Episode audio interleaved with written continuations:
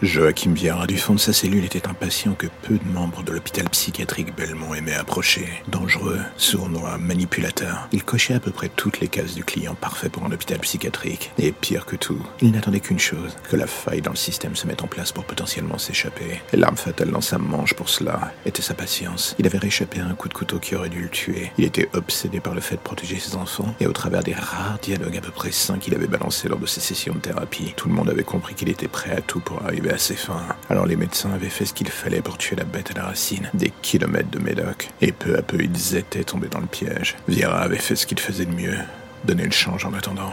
Ce n'est que bien après l'incident que les responsables de Belmont comprirent la source du problème. Loin des regards, Vira avait noué des liens avec un autre détenu, Patrice Formentier, un homme accusé d'avoir tué son enfant. Personne n'avait tiqué sur un détail. Les deux hommes avaient un point en commun important, un que tout le monde ne vit que trop tard. Ils étaient au centre d'un même échiquier. Le monstre dont Vira et Formentier parlaient était la même personne. Le twist était que Formentier était un innocent animé par la vengeance, et Vira une pourriture attirée par la soif de destruction de plus en plus croissante en lui. Il se pensait au-delà de tout reproche, agissant selon lui dans le simple but de protéger ses enfants. La vérité était que la ligne séparant Vira du monstre qu'il traquait avait craqué depuis bien longtemps. Il voyait dans cette chose une sorte de reflet, et l'on pouvait se demander si la réciproque n'était pas valable. Le procès contre Vira fut la pierre angulaire de l'incident, entre les flics, les avocats et les témoins succédants pour essayer de comprendre la psychologie de ce personnage. Vira eut le temps de trouver des cibles ou des alliés involontaires. La jeune Jennifer Léandry fut celle qui le fascina le plus, meilleure amie de Camille Latour. Elle accompagnait à chaque fois son amie lors des confrontations. La jeune fille, comme beaucoup de gamins de son